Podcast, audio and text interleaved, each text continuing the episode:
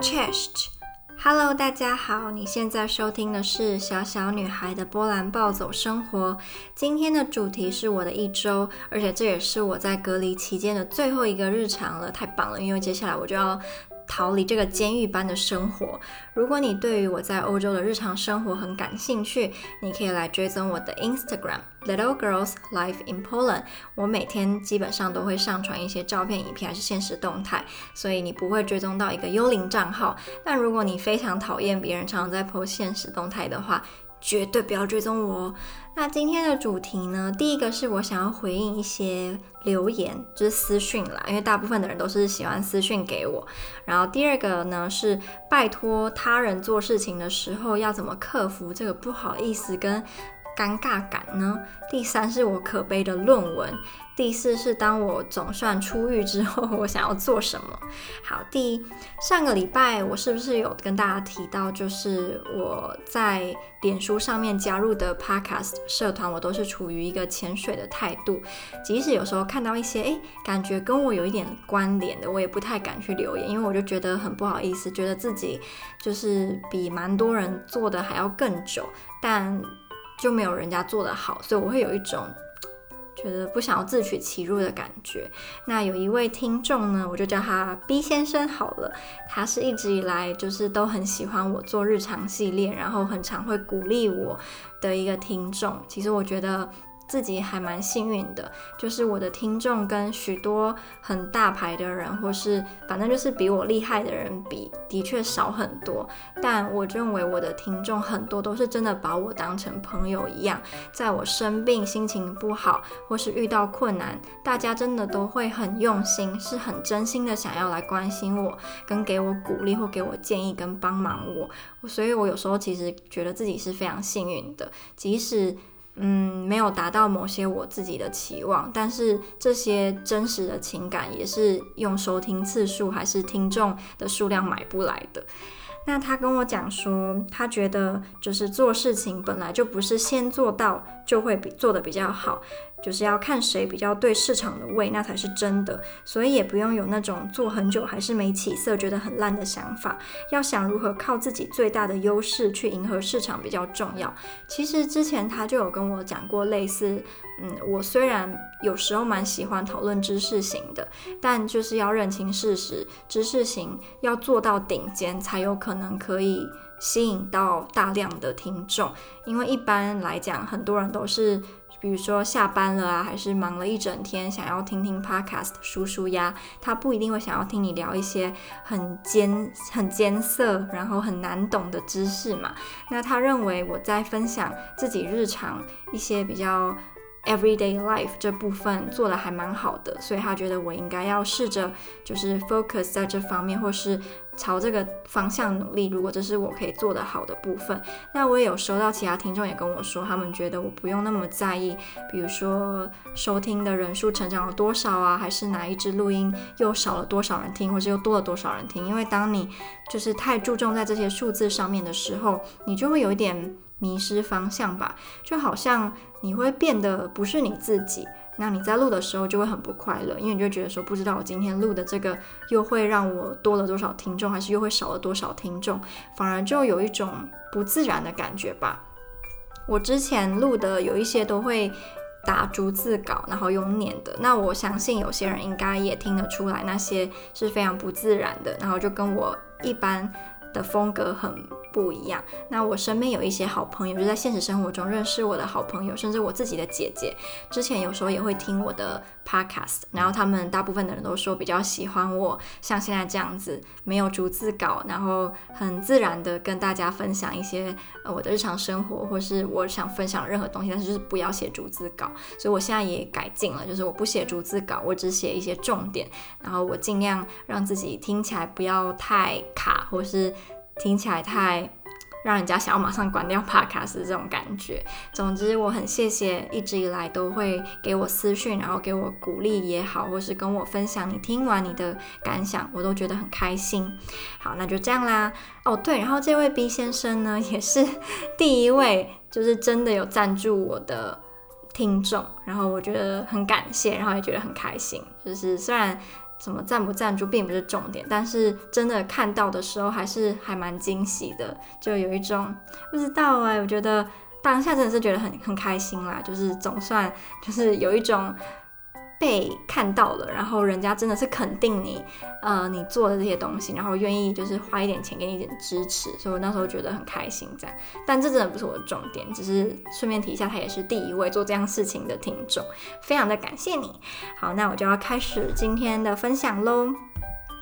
那我第一个想要跟大家分享的就是，拜托其他人帮你做事的时候，脸皮很薄，该怎么办？这其实是今天热腾腾发生的。我的网络用完了，然后上个礼拜买的吧，我刚到波兰就买了。那时候其实原本可以有一百 GB 的网络，但反正出了一些很蠢的错误，就变成我只能使用五十 GB。但这五十 GB 也只是使用在特定的软体，比如说脸书啦、Instagram 啦、推特啦，还有什么。抖音啊，但我又不会用 Twitter，我也不会用抖音，所以就他们两个对我来说是没用的。那我比较常使用的，比如说 Line 啊，还是什么其他的就没有包含在内。那总之我昨天，哎，今天早上起来就发现，哎，网络没了，然后有点小害怕，因为我现在只有呃笔电的网络，就是有线网络，但是无线网络是没有的。我们宿舍是没有 WiFi，讲到这我就生气，大学生的宿舍怎么可以没有 WiFi 呢？这应该要违法才对，真的太夸张。然后我就。想说怎么办？我能找谁帮忙呢？找越南室友好像不太好，因为我上个礼拜有拜托他两次，然后我觉得再拜托他实在是太奇怪了，所以我就不想要再拜托他。那我就想啊，好像也只有我的，我把它改个名字好了，叫他叫他什么好呢？叫他 Veronica 好了，但他。本名本名并不是 Veronica，我就把它换个名字，比较不会那么明显。我想说，嗯，不然就来拜托 Veronica 好了。他之前也跟我讲，就是这两个礼拜，我如果真的需要一些食物啊，还是其他需要他帮忙的，就不要客气找他。我说，嗯，今天好像也也该是时候了，毕竟我在几天就要出去了，我也不会就是麻烦他，所以我就传讯给他说。问他今天有没有空，如果他有空的话，可不可以麻烦他去帮我买网络的卡？这样，然后我跟他讲说，如果你真的很忙，也不用麻烦，就是你再跟我讲，我再就是看能不能有别的朋友可以帮我。那我是早上九点，诶，没有没有，我是昨天半夜传给他的，但是诶，我不是说我是今天发现网络没有吗？好像是我昨天晚上收到简讯说可能网络快没了，所以我就昨天问他，他就昨天回我说，哦好，他再看看。然后今天我又传给他，然后他是到下午四点多才回我。可是因为他平常基本上都会很快就回我，他不会那么久。所以我其实中间有想说，完了他会不会其实很忙，然后他不知道怎么拒绝我。所以我又再传一次讲说，呃，你真的不用不好意思，如果你真的没有办法的话，你跟我讲清楚，你不用就是不用觉得说，哎。呃，不知道怎么拒绝我，因为我我的心脏没有那么小颗，我可以承受你说你不能帮我。然后但他也没有马上回我，然后他是到下午四五点，然后就跟我讲说他现在要出发去火车站帮我问问看店员说，诶，怎么会网络一下就没了？然后那时候我其实就心情有点怪怪的，因为我跟 Veronica 感情算是蛮好的，然后他平常算蛮。直接就是他不会说明明就很忙，然后还要故意装作不忙要来帮我，因为我知道那种感觉，就是你不知道怎么拒绝一个人，然后他又是你的朋友，那个感觉又会更难以启齿吧。所以我就传给他讲说，啊、我们是好朋友，然后我觉得你也知道，我是绝对不会强迫你，就是当你很忙碌或是当你心情不好的时候，我不想要勉强你去做一些，就是比如说明明你想要待在家里放松，然后你却因为我你要跑出来。那我希望他知道，就是我绝对不会就是勉强他，然后他也没有特别讲上，就说哦，嗯、他现在到那个地方，然后他会帮我问这样，然后我其实心里非常的忐忑，因为我又是麻烦他的那个人嘛，所以我就觉得说我会不会真的让他不开心了。然后后来他就来我的宿舍找我，可是到本人的时候，他又他又感觉又很好。后来就是跟他聊一聊，我才知道，就是其实他的确最近没有过得很好。那追根究底，就是因为追根究底是因为论文的事情。但这个毕业论文真的是荼毒我们学生多少？他是因为论文，然后心情非常的差，没有动力，然后明明应该要写论文，但是又不想写，心情就会觉得。嗯，自己很没用，然后会觉得自己一直在浪费时间，但是又提不起劲来。我能够理解，因为我也是这样，所以我就会跟他讲说，原来你是因为这样心情不好，因为他真的很明显就是有事情在打扰他，打扰吗？打扰，这样是很奇怪，有事情在打扰他，有事情在困扰他，对，有事情在困扰他。然后我就跟他说，其实我也是，我就跟他分享我的心情。然后后来我们聊一聊，聊一聊，我就发现啊，完了，其实我还想要拜托他一件事，就是刚刚有跟他，哎，我刚刚大有跟大家讲嘛，就是有关丢垃圾，因为十四天了，今天第几天啊？也是超过十天了。然后我的垃圾真的是有点，嗯，虽然我已经尽量不要制造垃圾了。但是还是有一些垃圾，比如说我之前订披萨那个盒子啦，还有喝完的五公升的水的瓶子啦，还有一些就是呃外送的呃保丽龙之类的。然后我我如果一直在堆下去，其实会有一些味道。但我又觉得请人家帮你丢垃圾是一件很难以启齿的事情，因为就是。你知道，垃圾是你自己制造的嘛？所以我那时候就一直想说怎么办？我该怎么讲才好？我要怎么拜托他才好？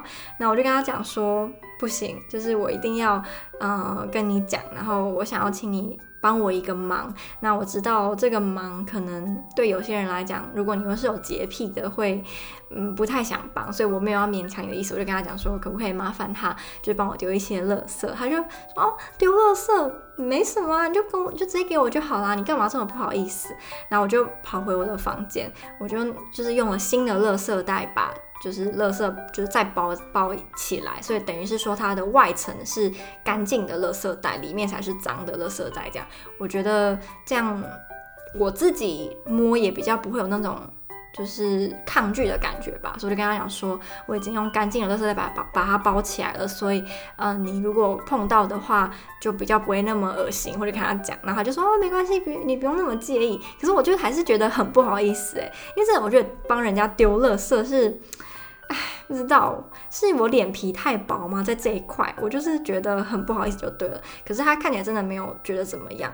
我希望他是真的没有觉得怎么样，但是我心里就觉得啊，我欠他这个，以后有机会一定要还他，因为他很想要来台湾旅游也好，读书也好，就想要来台湾。他以前是想要去南韩的，但是可能被我影响吧，所以他现在觉得他没有那么想要去南韩，就当然还是会想要去南韩就是玩，因为他很喜欢韩国的明星，但是他就没有想要在那边定居的那个心了。但是，嗯，是因为我吗？我真的那么会洗脑吗？我是要去当直销啊，但是因为他自己是说觉得是因为我啊，他现在觉得他比较想要到台湾定居，但是我跟他讲说，你现在讲定居太早了，毕竟你真的从来没有来过亚洲国家，然后台湾我觉得在某些层面上是蛮特别的，这个特别可以说好，也可以说不好，所以。呃，你就是比话不要讲的那么早，你可能来了发现哇，台湾是你这辈子就是去过最烂的地方，我也可以理解，所以就是还是你要先来才知道。我想说，等到他来了，我一定要就是尽我的全力帮忙他，毕竟我在波兰的时候接受了他这么多的照顾跟帮忙，即使他表面上看起来是一点也不介意，甚至是很开心可以帮忙我，但我觉得每个人都会有累的时候吧，你一定也会有，其实你。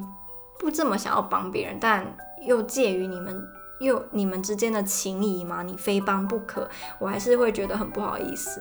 对，总之啊，不知道这种拜托别人，然后不知道该怎么去感谢他吗？因为我现在这个时候，或是近几近几个月，我是没有办法真的去回馈他的，所以我会有一种。好像欠人家的感觉，好，这是想要跟大家分享的，然后又是今天热腾腾发生的。那第三个是我那个可悲的论文嘛，但其实啊，想要我现在连想要提到我的论文我都不太想，因为我只要想到我就觉得非常的烦躁。我本身就是一个。不太喜欢写作文的人，但还蛮讽刺的，因为我国小跟我国中，我最好的科目都是国国语跟国文，尤其是作文这一块。然后我也常常就是去参加什么作文比赛。但到我高中之后，我最好的科目就变成英文了。然后上了大学，虽然读了英语相关科系，但是我的英文作文其实不是我的强项。嗯，所以我想到要写论文，就会觉得头很大，然后坐下来也。没有办法静静的去读一些文献啦，或是好好的去改，因为就不想嘛，然后还会装忙有没有？明明你就没事，但想说，哎、好像衣服没洗，赶快去洗衣服。嗯，来运个动，好跑去运动。眼睛有点酸，躺躺下睡一下，然后就就睡到隔天，就是一直都是这样。所以我自己也不知道该怎么面对我的论文，但我一定得想办法逼迫自己要写，真的真的一定得。但到底我该怎么做才可以打醒我这个蠢脑袋？我还没有什么想法，但。哎，不知道，想要论文就觉得非常的烦，我不想想了。但是我一定得去做。但我现在不想想，我也不要谈。我当初怎么会觉得我想要跟大家聊论文呢？论文有什么好谈的？论文就是一个荼毒我心灵的一个一个，我我都不知道怎么称呼它了。总之，它是造成我最近睡也睡不好，然后想要玩也没办法放肆玩的毒瘤。你就是一个毒瘤。最后一个是我当我出狱了之后，我想要干嘛？嗯，我之前不是有跟大家讲，我想要去报名健身房嘛？但我现在有一点小小的害怕，是我之前从来都没有上过健身房嘛。那我对于一些设施其实是不太熟悉的。如果嗯做错了，会不会很丢脸啊？就明明这个设施应该要这样子做，结果我却。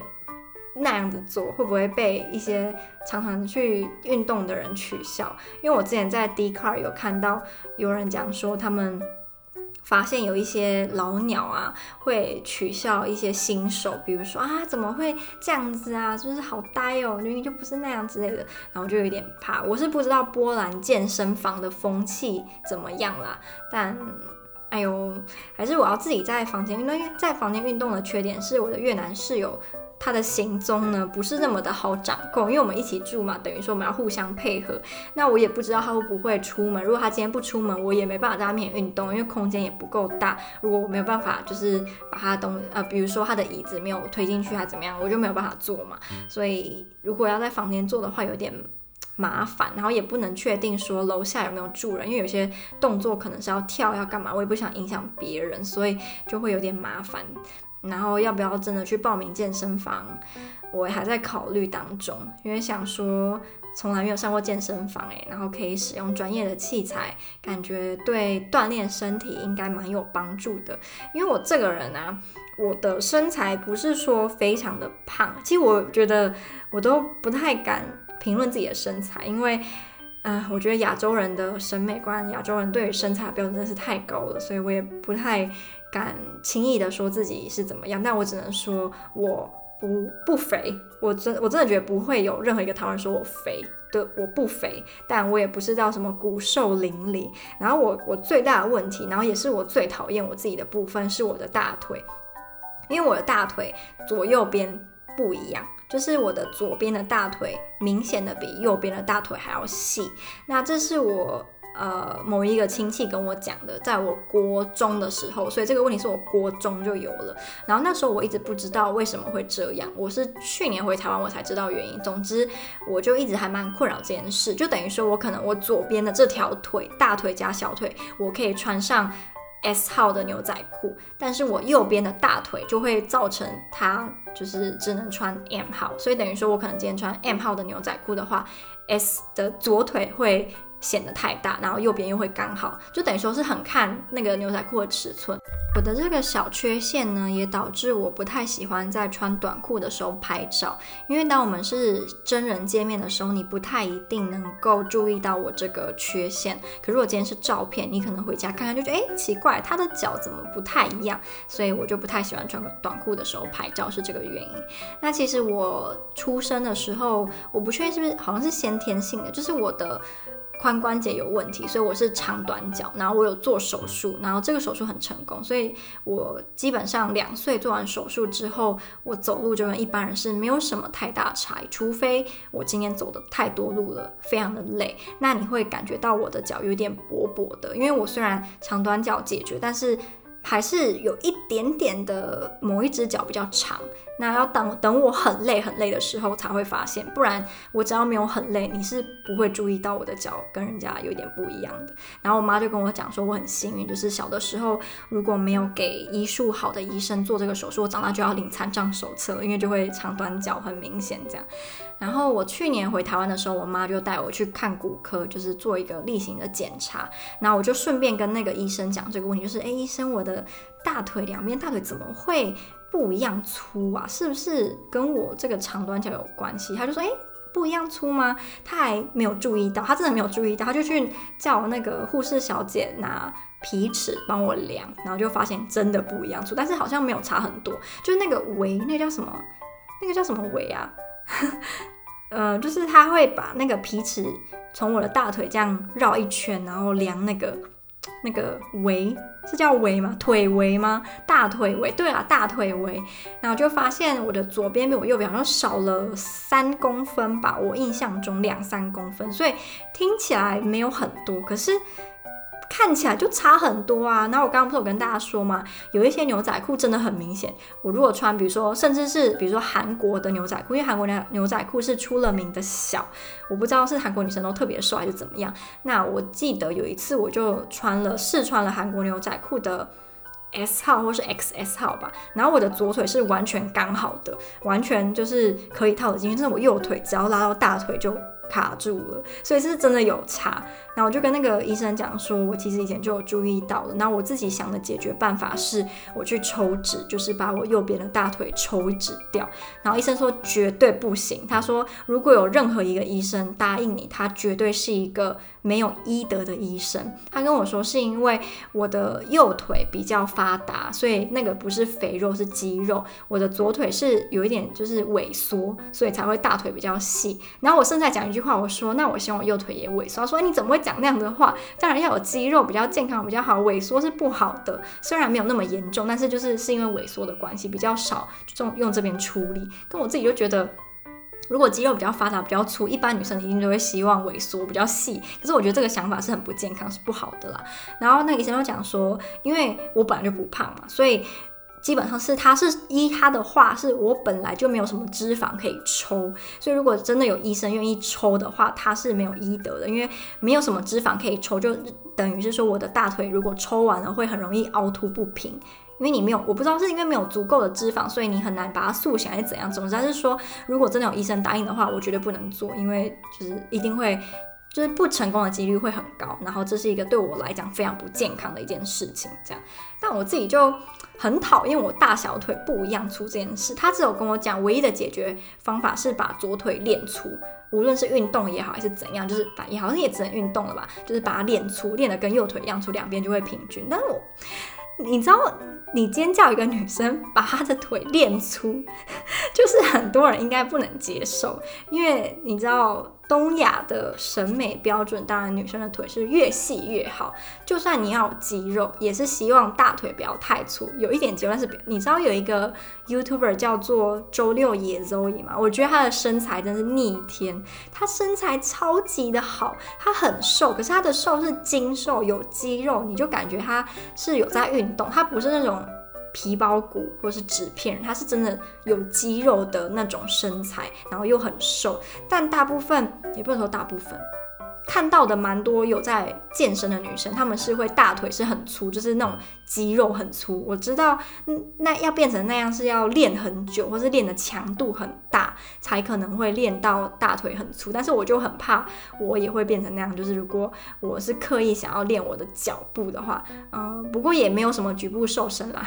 我之前常常看到，就是有些男生会很生气，有在健身的男生会觉得说，你们女生都在相信有什么局部瘦身，没有局部瘦身，你运动就是。全身都会瘦，没有什么在局部瘦身，所以我知道，我也知道这个东西。我只是讲说，我是也会怕到时候会不会那个叫什么适得其反，结果两只的差距越来越大，那就好笑了。我也不希望我变成两个大腿超级粗，结果小腿超细的，这样我会觉得很丑哎。我还是希望可以看起来就是穿牛仔裤或是穿短裤的时候是美观的。然后我的身材的第二个问题呢，是我的手。臂，我觉得我的手臂跟我的上半身跟手臂以下，比如手腕啊，还是就是手这一大截是两个完全不同尺寸的人。真的，我如果穿那种只有露肩，然后其他都盖起来，我可以看起来像三十几公斤。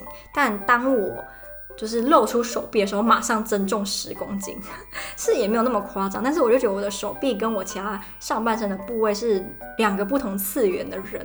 然后我之前看某篇文章是说，就是手臂跟小腿受基因影响很大。就如果今天你妈妈的小腿跟手臂都是比较细的，那你可能也会是那样。那如果今天你妈是什么小腿比较粗啊，然后手臂也很粗，那通常女儿也是这样。诶，我觉得还蛮准的。对我来讲，因为我妈她也是手臂比较粗，可是她小腿很细。那我也是，我也是小腿超细，可是我的手臂就跟我妈一样比较粗一点。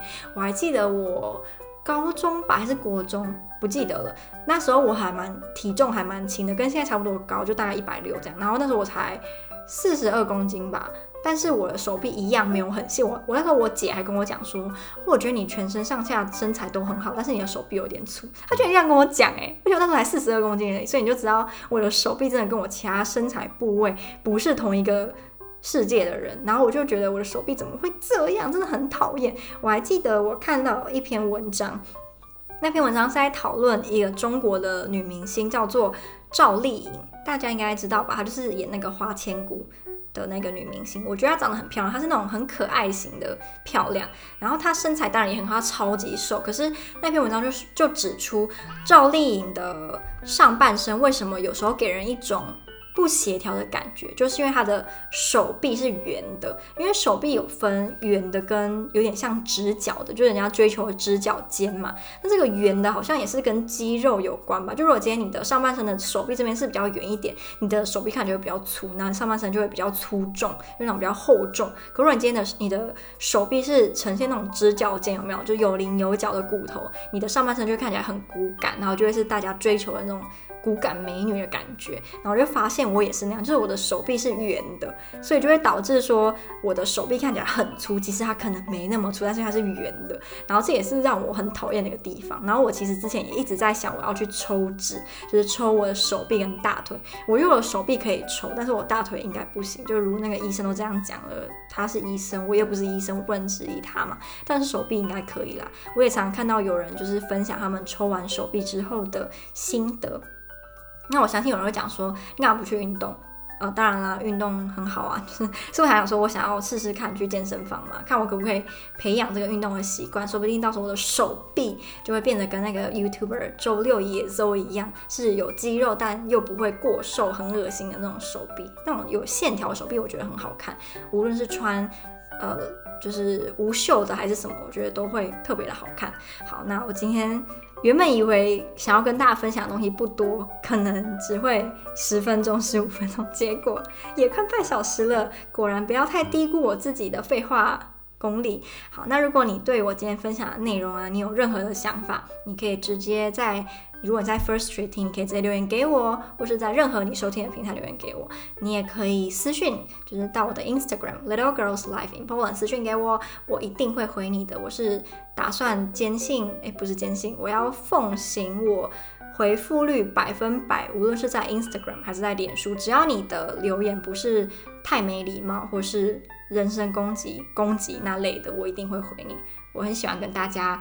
交流跟互动，那今天分享就到这边啦，希望你会喜欢。我们下支 p 卡 d 再见喽，拜拜。